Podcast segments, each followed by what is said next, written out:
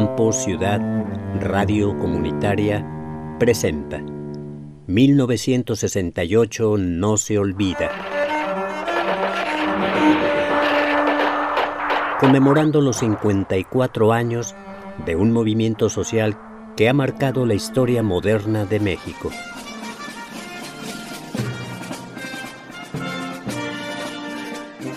Asumo íntegramente la responsabilidad personal, ética, social, jurídica, política e histórica por las decisiones del gobierno en relación con los sucesos del año pasado.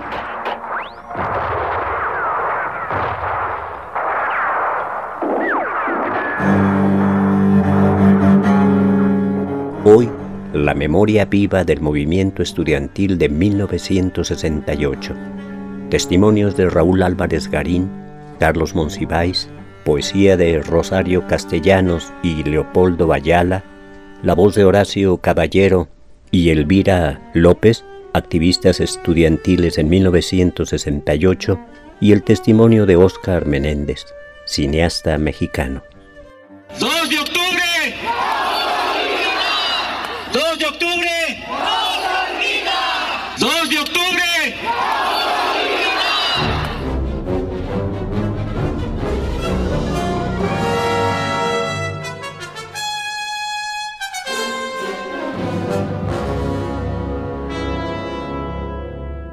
Durante muchos años, la lucha contra la represión estuvo en el centro de las preocupaciones de los contingentes sociales.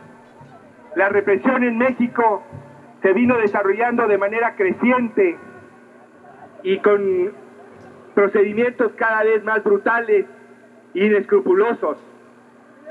Desde los años 60, desde el 58, se empieza a registrar en México una acción violenta del Estado para reprimir la inconformidad social, los movimientos que se dan entre el magisterio, entre los trabajadores, en el campo, invariablemente se resuelven con la detención de los dirigentes, con la acción de los granaderos, con una cerrazón brutal del gobierno.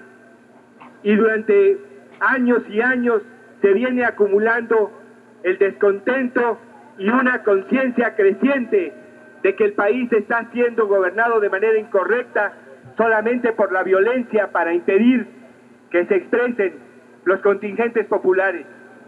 Así sucedió con el movimiento magisterial de 58 y 59. Así sucedió con la huelga ferrocarrilera de 59, en la que detuvieron más de 5 mil trabajadores y los dirigentes fueron encarcelados por más de 10 años. Era inconcebible que en un país que presumía de haber desarrollado una revolución social y de estar al servicio de las mayorías, el gobierno respondiera encarcelando a los dirigentes simplemente porque habían procedido a una huelga y demandaban mejores salariales. Y lo mismo sucedía con los estudiantes. El internado del Politécnico fue invadido con el ejército para desalojar a los compañeros y se venían presentando una tras otra intervenciones del ejército en las universidades de Michoacán, de Puebla, de Sonora, para reprimir la acción de los estudiantes y el descontento. Y todo esto llegó a un extremo de inescrupuloso absolutamente, cuando incluso de manera explícita se negaba la libertad a los, a a los presos políticos, aduciendo que tenían pensamiento rígido, que no daban señas de arrepentimiento y que en el exterior había personas que estaban esperando que salieran de la cárcel para continuar organizando el descontento social y la agitación, como se decía. Así, estas maneras de represión creciente llegaron a momentos brutales con la masacre del 2 de octubre y después con la masacre del 10 de junio de 1971.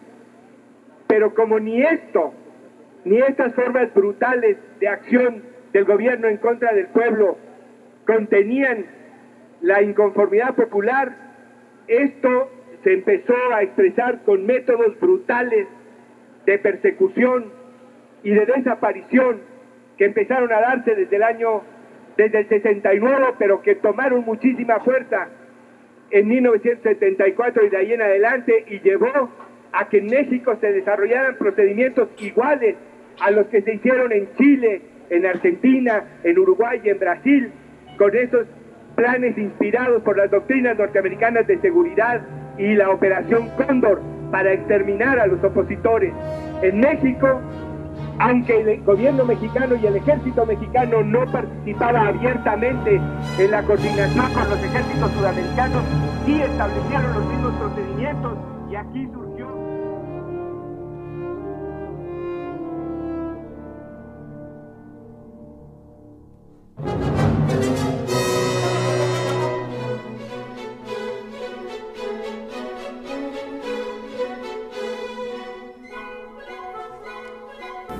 68 no es nada más el 2 de octubre que vale la pena insistir en lo que fue el movimiento. Y lo que me desconcierta, me alarma, me llama la atención aún a esta distancia, es que un presidente de la República creyese que los estudiantes eran el enemigo y no simplemente un sector cuyas demandas debía examinar y, y aquilatar. El nivel de desinformación de la clase gobernante que la, la llevó a ver una conjura en donde solo había demandas por derechos humanos. Es lo que más impacta.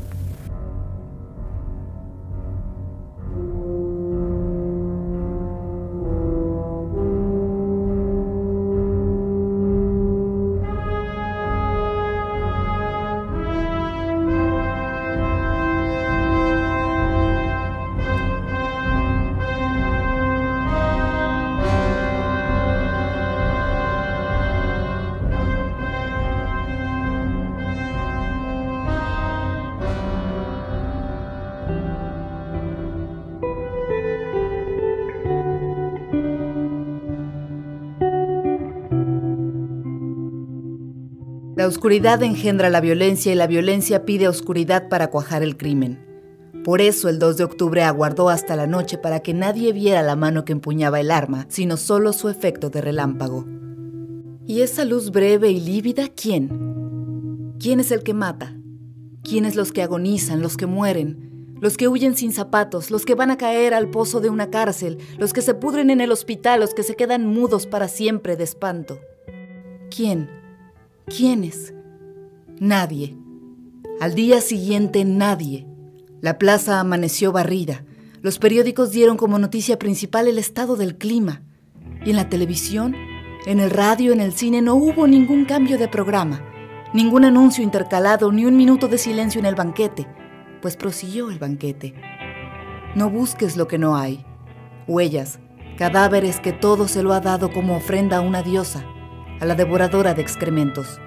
No hurgues en los archivos, pues nada consta en actas. Mas he aquí que toco una llaga. Es mi memoria. Duele, luego, es verdad. Sangre con sangre. Y si la llamo mía, traiciono a todos. Recuerdo, recordamos. Esta es nuestra manera de ayudar a que amanezca sobre tantas conciencias mancilladas, sobre un texto iracundo, sobre una reja abierta, sobre el rostro amparado tras la máscara. Recuerdo, recordamos, hasta que la justicia se siente entre nosotros.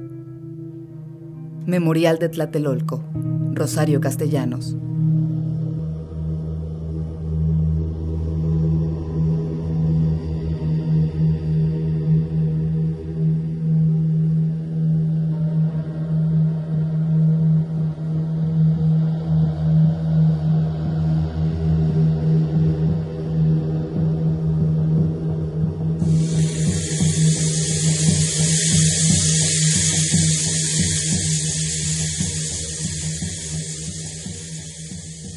El ejército intervino en la marcha que salió de rectoría encabezada por el rector y que tuvo que dar la vuelta en Félix Cuevas porque no nos dejaba pasar, aunque muchos estudiantes decían tenemos que pasar y cruzar las filas de los tanques.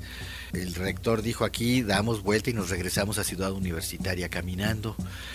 Llevábamos la bandera de la Facultad de Filosofía, se la di a una muchacha que, nunca se me olvidará su, rostro, no me acuerdo su nombre, eh, una muchacha guapa, alta, le di la bandera de la facultad, que era tan vieja que cuando regresó a Ciudad Universitaria estaba totalmente desgarrada, de que no había soportado el aire, la poca lluvia que cayó porque hubo lluvia y los estudiantes todavía estaban, pues muchos llevaban paraguas, no había este una multitud de acelerados o de fanáticos o de radicales, había gente de todos los estilos ideológicos y participaban los el profesorado principal.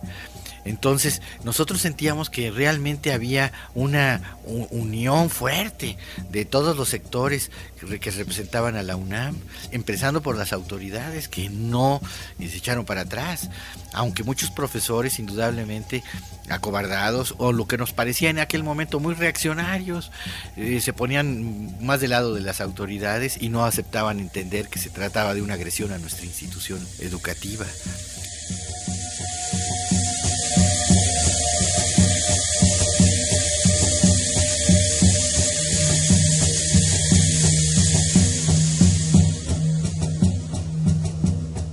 Ejército empezó a mirarse por las personas que nosotros eh, llegábamos a detener en, Ciudad Universitaria, porque eh, dieron un bazucazo a la preparatoria nacional, eh, rompiendo la puerta y lastimando al estudiantado con este uso de, de, armas de fuego. El ejército empezó a participar, pero principalmente eran los granaderos. Eh, el ejército participaba solo para potenciar la represión, la expulsión. Por ejemplo, cuando el, general Toledo, que después supimos que dirigía el batallón Olimpia, ¿por qué? Porque era la Olimpiada, nos sacó del Zócalo. Yo recuerdo muy bien al general Toledo, porque yo, estaba, yo estuve en el Zócalo cuando nos sacaron, porque habíamos decidido quedarnos, y yo fui de los comisionados a quedarse. Eh, cuando el, cuando el general Toledo nos, nos expulsó, yo lo vi como pateó a un soldado de infantería, pero le dio dos o tres patadas, pero fuertes. Yo creo que para sentirse con más poder, no sé, nunca entendí por qué le pegó a uno de sus soldados y con un walkie-talkie nos decía, muchachos, si no quieren represión, salgan. Muchachos, si no quieren represión, salgan.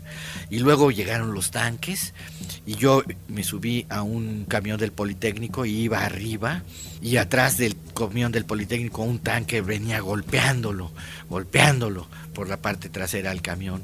Y venía asomado por encima del tanque un, un soldado que traía una pistola en la mano y sentí cómo me apuntaba y, hasta casi le dije, no me mates. En ese momento de eh, que, veníamos saliendo por la calle de Madero, de un edificio arrojaron un, garrafón de, vidrio de agua electropura que cayó sobre el tanque entre este individuo que me estaba apuntando y yo. Y eso me dio oportunidad de bajarme corriendo del camión y empezar a correr por las, por las banquetas de la calle. Y cuando pasé por enfrente de, del edificio de Pemex, que estaba al, al, final de Avenida Juárez o al principio de Avenida Juárez, vi individuos que con una gran, con maderas muy largas, se apoyaban sobre los enormes cristales del edificio de Pemex y los rompían. Indudablemente que no me parecieron estudiantes. Después fuimos a la Facultad de Filosofía y ahí el compañero dirigente Cabeza de Vaca dio testimonio de cómo vio a dos compañeros sobre los que pasaron los tanques encima. O sea, que sí hubo muertos en esa expulsión. En otra expulsión del Zócalo, o en esa misma, hubo un momento en el que los estudiantes cantamos el himno nacional frente a los soldados. Eh, nuestro sentimentalismo, o no sé qué testimonio, nos dijo que vieron algunos de los soldados que le salían lágrimas con las bayonetas avanzando sobre nosotros para sacarnos del zócalo mientras veían que cantábamos el himno nacional, con valentía, con verdadero honor y patriotismo, y además provocándolos a ser mexicanos.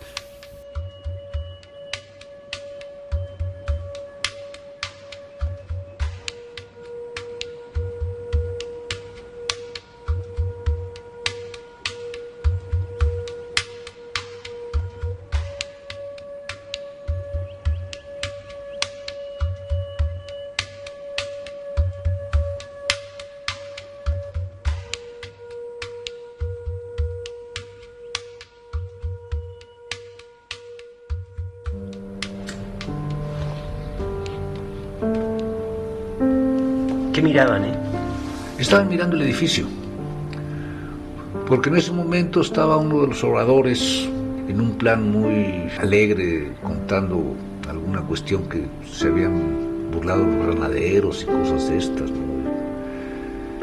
y que iban a ganar, que el movimiento iba bien y todo esto. Entonces pues, la gente estaba muy contenta porque oyeron una cosa alegre. Entonces aquí están riendo todos.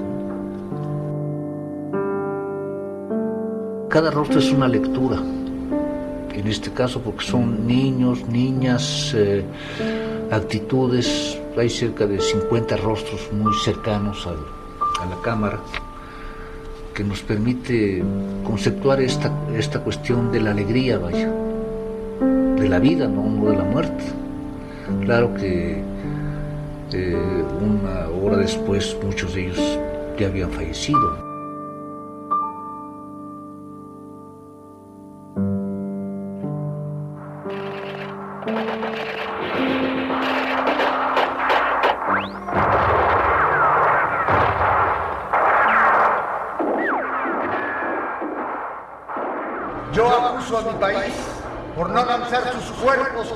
Como cachillos afilados y acometer como mariposas heridas por las calles. Yo acuso todo lo que vendrá si a mi suelo el odio sincera perforaciones y las enciende y porque pueda castillos de cohetes de la infamia. Yo acuso, yo acuso, yo acuso.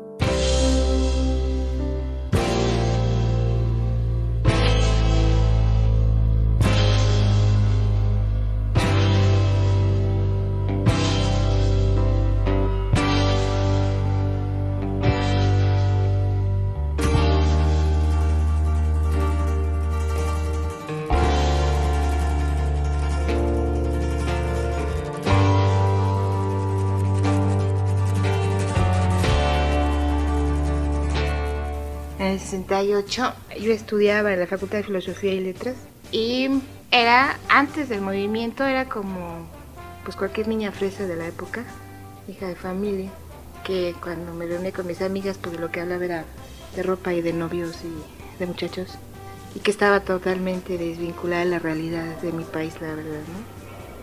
Es increíble cómo, bueno, tenía yo que, ¿cuántos años, no?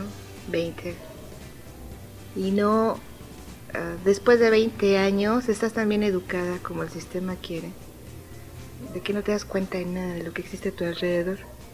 Yo me acuerdo cuando empezó el problema, que se hacían asambleas en el Che Guevara, que yo los oía, y que recuerdo, ¿no? Los líderes de la época.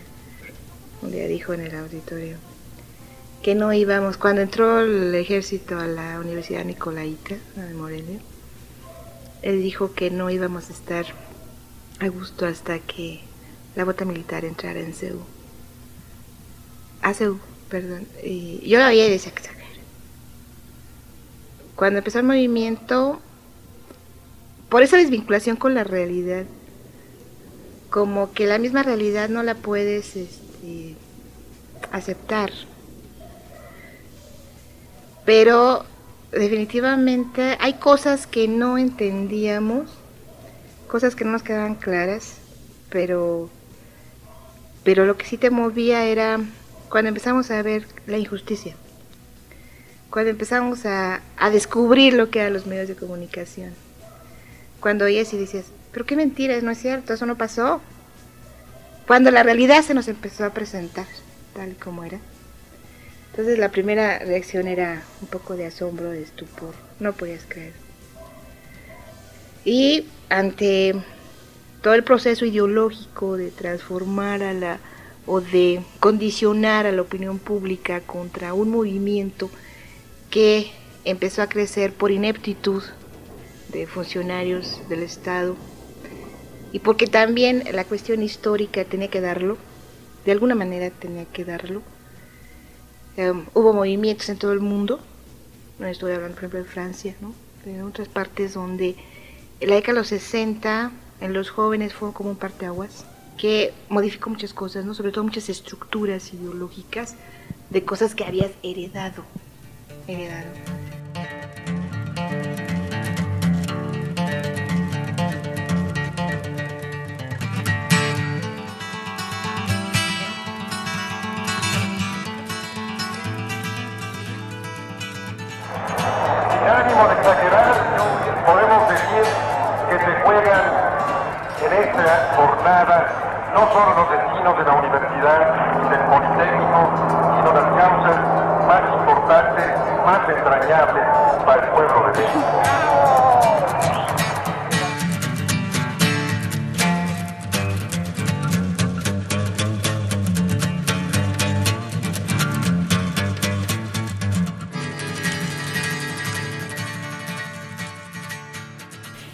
Un movimiento de corte marxista en general, aunque había quien eh, tenía, digamos, posiciones de izquierda, de marxismo, sino era un movimiento, pues, em, sobre todo para defender eh, los derechos de la juventud. Cuando menos el, la mayor parte de nosotros, eh, la base, los estudiantes base, estábamos ahí por eso, ¿no? Era un era un, eh, una especie de ideal de lo que eran los jóvenes que comenzó desde los años 50 con el movimiento este de las películas de de este de rebeldes sin causa y mm, después con Elvis Presley que era romper con aquella formalidad del traje, de la corbata, del cabello chiquito, etcétera.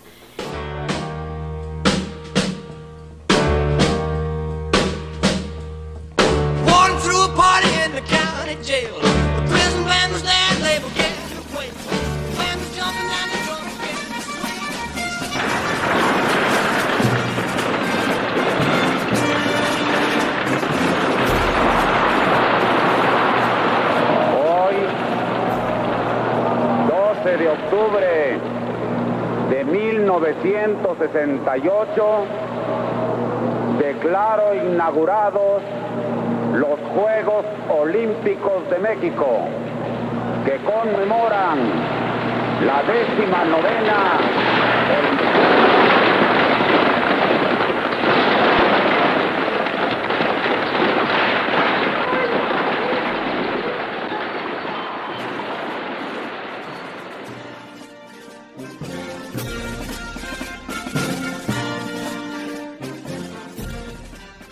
Díaz Ordaz era el presidente, él dio la orden de la matanza del 2 de octubre, pero no se escapa la pena, eh, el castigo debería de tener Luis Echeverría Álvarez porque él era el brazo ejecutor, él estaba en gobernación, él pudo haber dicho no, pero él ejecutó.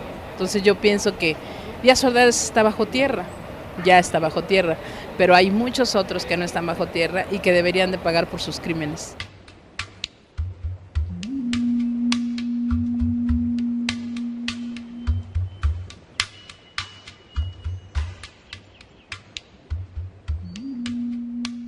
Había belleza y luz en las almas de esos muchachos muertos. Querían hacer de México la morada de la justicia y la verdad.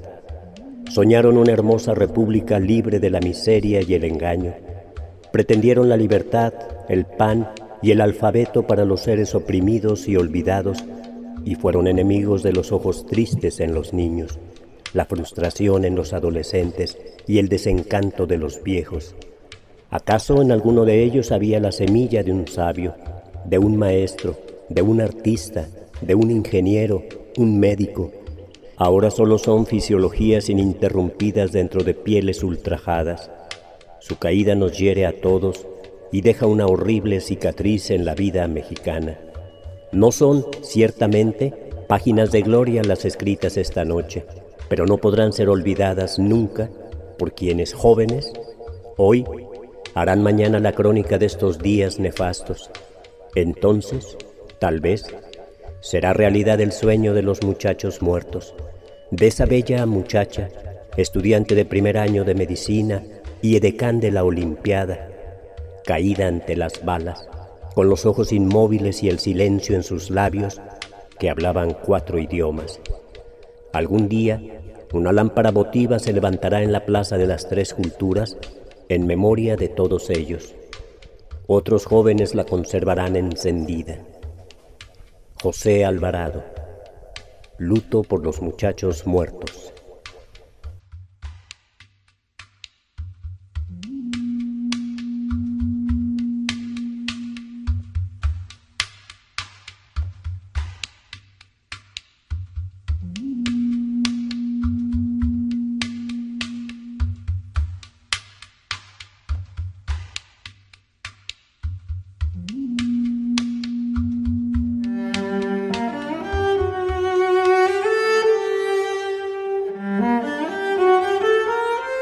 Campo Ciudad, Radio Comunitaria, presentó 1968 No se olvida, conmemorando los 54 años de un movimiento social que ha marcado la historia moderna de México. Idea, producción y realización de la serie, Raúl Silva. Voz, Silvia Vargas.